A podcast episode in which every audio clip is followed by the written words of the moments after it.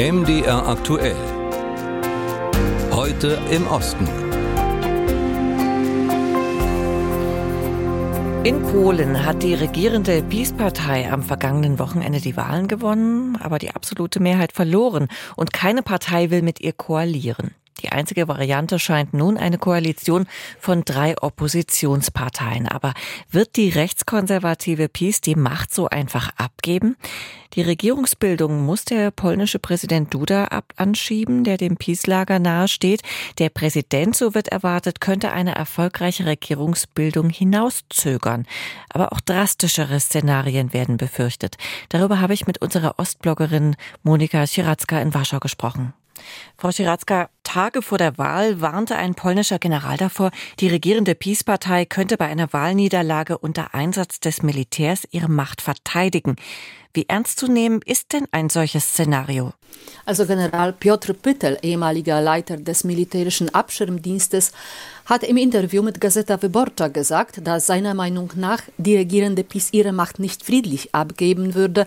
Und er meinte, im Militär sei, sei es schon längst ein Gesprächsthema und alle würden mit einem solchen Szenario rechnen. Er hat auch darauf hingewiesen, was ja auch kein Geheimnis ist, dass vor der Wahl, aber auch schon früher die Armee mit PiS-nahen und von der PiS gebildeten Truppen der sogenannten Territorialverteidigung gestärkt wurde. Es stellt sich natürlich die Frage, wie diese Kräfte im Ernstfall handeln würden. Bislang gibt es aber keine Anzeichen für die Anwendung des Militärs, obwohl die PiS-Partei nach wie vor von ihrem großen Sieg redet, auch wenn sie die Parlamentsmehrheit verloren hat und offenbar nicht in der Lage ist, die Regierung zu stellen. Jedenfalls, was die Sicherheit angeht, so wird alles vielleicht doch friedlich verlaufen. Und was erwartet man denn in Polen, welche Mittel die PiS noch nutzen würde, um an der Macht zu bleiben? Ja, in den letzten acht Jahren hat die PiS sich in verschiedenen Situationen unzählige Rechtstricks verwendet offended äh, um ihre politischen Ziele zu erreichen. Zum Beispiel hat sie Richter fürs Verfassungstribunal ernannt, obwohl ihre Plätze schon besetzt waren. Sie hat auch vor Jahren die Abstimmung über das Haushaltsgesetz vom Plenarsaal des Parlaments in einen kleineren Saal verlegt, sodass der Opposition die Teilnahme an der Abstimmung erschwert wurde. Und das war ja alles rechtswidrig. Rechtsbrüche sind also der Partei, deren voller Name Recht und Gerechtigkeit lautet, nichts Neues. Jetzt könnte zum Beispiel Präsident Andrzej Duda, der von der PiS kommt, die Regierungsbildung einfach äh, hinauszögern. Im schlimmsten Szenario könnte es sich sogar über das neue Jahr hinausziehen und dann hätte das Parlament nur ganz wenig Zeit, den Haushalt fürs nächste Jahr zu beschließen, was laut Verfassung bis Ende Januar stattfinden muss. Wenn das nicht geschieht, muss der Präsident das Parlament auflösen und die Neuwahlen ausrufen. Das ist nur ein Beispiel. Wie ist denn momentan die Stimmung in Polen angesichts dessen, dass die PiS ihre Niederlage offenbar nicht anerkennen will? Also die Stimmung ist sehr unterschiedlich, je nachdem, mit wem man spricht oder welche Medien man verfolgt. Im staatlichen Sender TVP herrscht nach wie vor eine Propaganda gegen Brüssel, eine Propaganda gegen Migranten, also eigentlich die üblichen Parolen. Die hochrangigen PiS-Politiker, inklusive Jarosław Kaczynski und Premierminister Mateusz Morawiecki, sind seit dem Wahlabend total untergetaucht.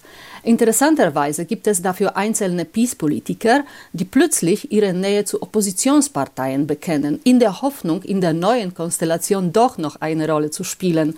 Ein bekannter Satiriker, eines der Gesichter der Peace-Propaganda im Fernsehen, bekennt sich jetzt selbst zur Schuld, dass er sich selbst von diesem, von diesem Propagandastil der Peace äh, hat verführen lassen. Die privaten Sender konzentrieren sich auf die Koalitionsgespräche der drei Oppositionsparteien, die nächste Woche stattfinden werden. Äh, es ist zu erwarten, dass Präsident Duda im ersten Schritt die PiS mit der Regierungsbildung beauftragen wird, aber zumindest hat er für nächste Woche auch Gespräche mit anderen Parteiliedern, also nicht nur mit der PiS angekündigt. Und das lässt die Opposition natürlich hoffen, dass Präsident sich vielleicht doch noch überlegen wird, ob er tatsächlich die PiS, die die Niederlage erlitten hat, mit der Regierung beauftragt. Es kommt sicherlich eine turbulente Zeit, möglicherweise mit vielen überraschenden Wendungen in Polen jetzt. Einschätzungen unserer Ostbloggerin Monika Schiratzka in Warschau. Die Zeit 11.22 Uhr ist es. Russland und Bulgarien sind traditionell eng verbunden. Seit Russlands Angriffskrieg gegen die Ukraine führt das aber auch immer wieder zu Spannungen. So wurde vor kurzem der ranghöchste russisch-orthodoxe Geistliche aus Bulgarien ausgewiesen. Der Grund? Spionagevorwürfe gegen die russisch-orthodoxe Kirche. Vesela Vladkova und Ulrike Schuld berichten. Russische Diplomaten werden seit Beginn des Großangriffs auf die Ukraine reihenweise aus europäischen Ländern ausgewiesen. Der Vorwurf Spionage für das kriegführende Russland. Vor kurzem traf es im bulgarischen Sofia aber keine Diplomaten, sondern drei russisch-orthodoxe Geistliche, unter anderem den ranghöchsten Vertreter der russisch-orthodoxen Kirche in Bulgarien, Abt Vassian. Slava Manolova aus Sofia spricht aus, was zumindest ein Teil der Menschen in Bulgarien denkt. Der bulgarische Staat wird schon wissen, dass die russischen Kirchen und Gemeinden im Ausland im Dienste der russischen Geheimdienste stehen. Das ist ein offenes Geheimnis. Das behauptet auch das FBI.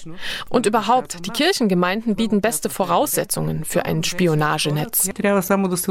Der russische Abt Vassian ist nun also des Landes verwiesen worden.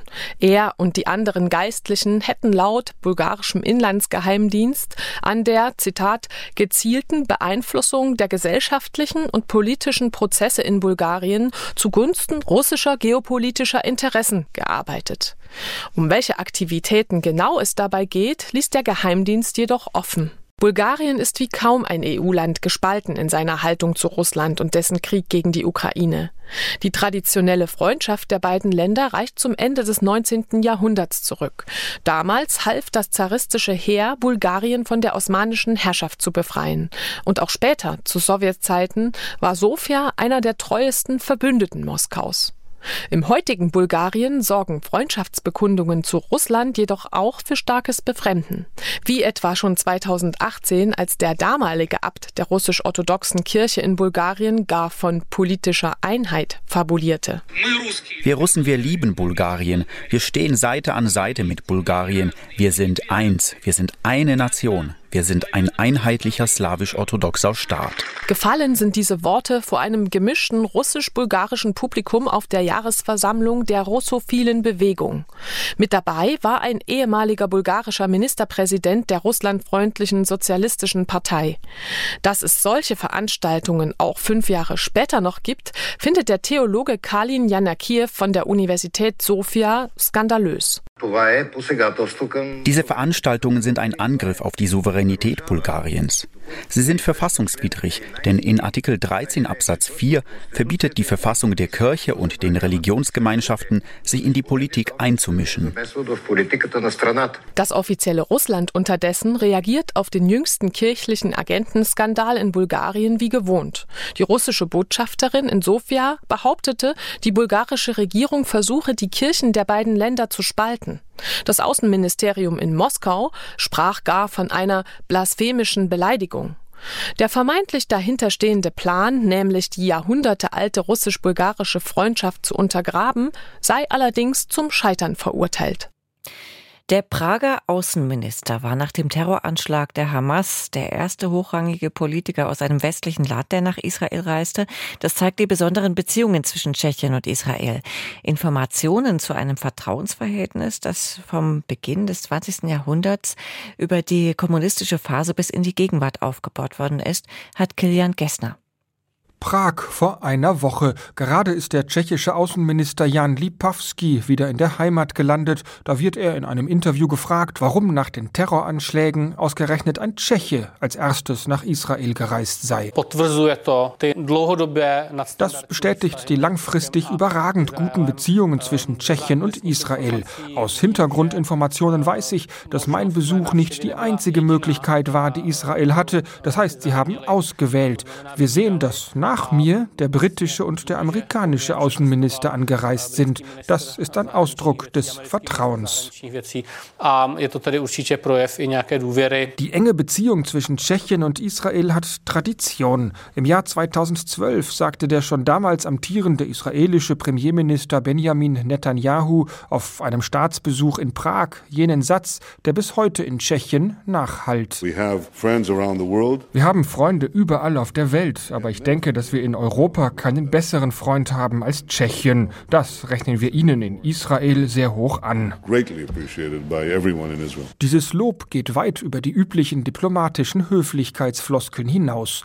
Die Politik der Freundschaft zu Israel reicht bis zur Gründung der Tschechoslowakei 1918 zurück.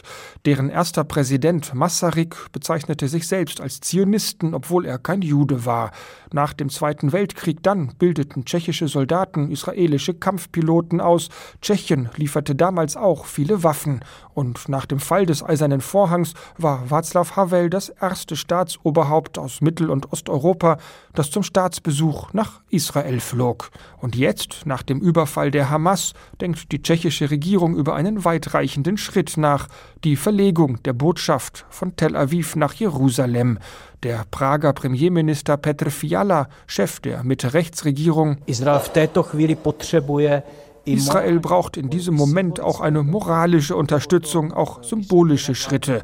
Unsere Regierungskoalition wird darüber diskutieren. Es ist auf unserer Agenda und ich versuche, die nötigen Schritte so schnell wie möglich zu gehen. Äh,